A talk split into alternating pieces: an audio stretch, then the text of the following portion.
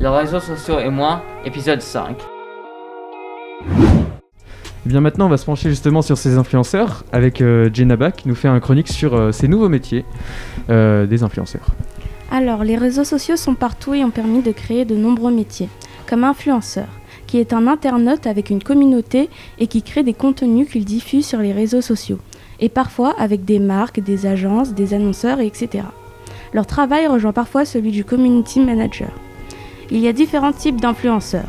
On les différencie par leur niveau d'influence, mais il y a un lien par rapport au nombre d'abonnés adhérents à leurs réseaux sociaux.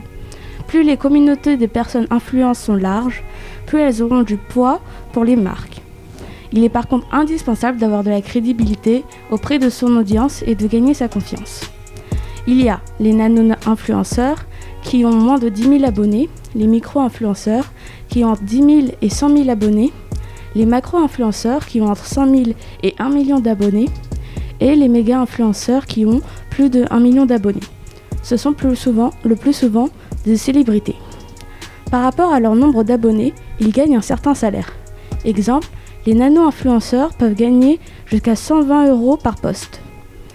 Il y a aussi plusieurs catégories d'influenceurs, les influenceurs travel qui sont spécialisés dans le voyage, les influenceurs lifestyle qui sont spécialisés dans les tendances et les effets de mode, les influenceurs food qui sont spécialisés dans la restauration, ils sont souvent associés au lifestyle, les influenceurs, sport et les influenceurs politiques, comme Hugo Travers. Les 5 influenceurs les plus suivis en France sont Squeezie, Norman, Cyprien, Enjoy Phoenix et Sean Freestyle. Effectivement, la plupart d'entre eux sont des youtubeurs.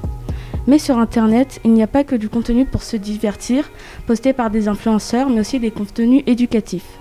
Certaines personnes mettent des contenus éducatifs sur les réseaux sociaux, comme Sirius North qui fait des vidéos sur la philosophie, Dirty Biology, comme son nom l'indique, parle de biologie, Manon Brie et Charlie Danger qui font des vidéos sur l'histoire.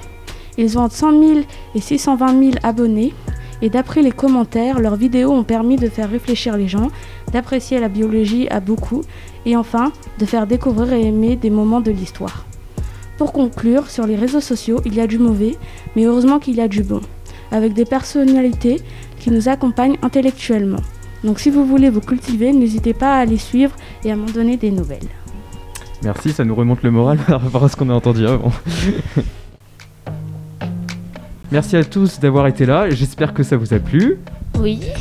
Oui. j'espère que vous avez appris des choses. Oui. Euh, merci à Justine d'avoir été là. Est-ce qu'on peut te retrouver sur les réseaux sociaux ou autre part? Oui, merci à vous déjà et bravo. Et euh, Clafouti euh, a un compte Instagram. Vous nous retrouvez en tapant C-L-A-F-O-U-T-I-L-S. Très bien. Eh bien, on se retrouve euh, pour une prochaine émission.